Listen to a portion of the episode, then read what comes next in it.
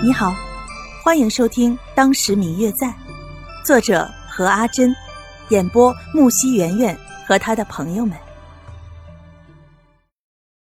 第二百九十三集，白若秋看了朱博一眼，并没有说话，跟着他们上了一艘小船。如今叶府的大小姐早已经是得圣上荣宠的惠贵妃娘娘，这小姐。自然指的是叶家二小姐。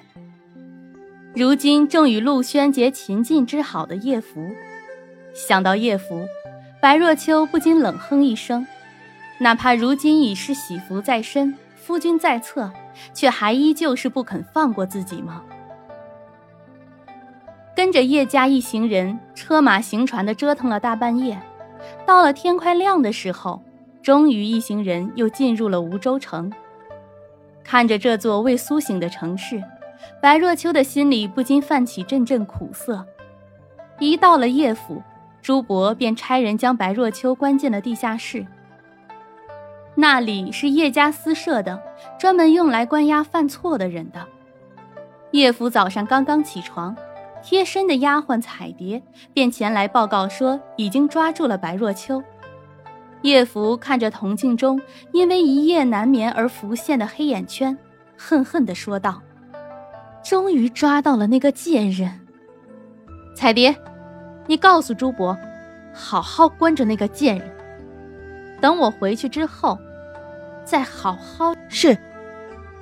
对了，这几天我的胃口不太好，那个贱人也别吃了。什么时候我的心情好了？”再说吧。是。一旁的彩蝶听着这些话，脸上并没有什么表情，似是很自然的便应承了下去，关上了门。叶福透过铜镜，看向昨夜本应是陆轩所在的床铺，依旧平整，心中的恨意更是加深了几分，却最终转为笑脸，吩咐候在门外的丫鬟们伺候自己梳洗更衣。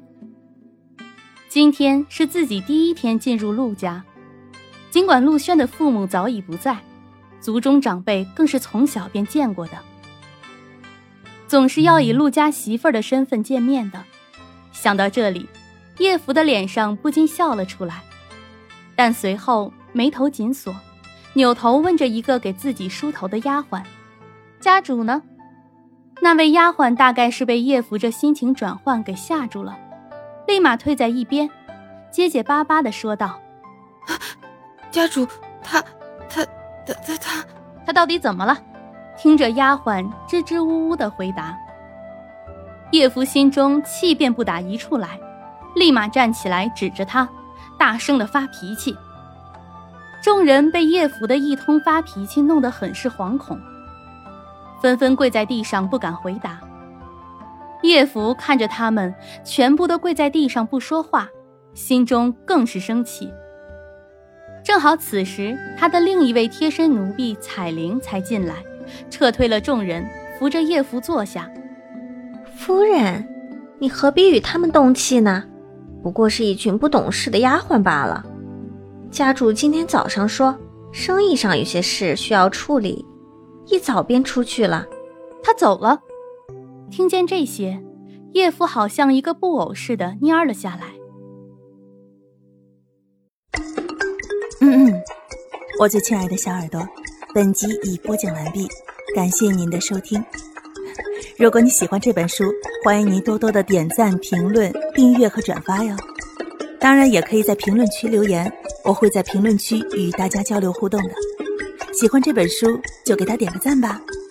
你的点赞和评论是我们创作最大的动力，感谢您的收听。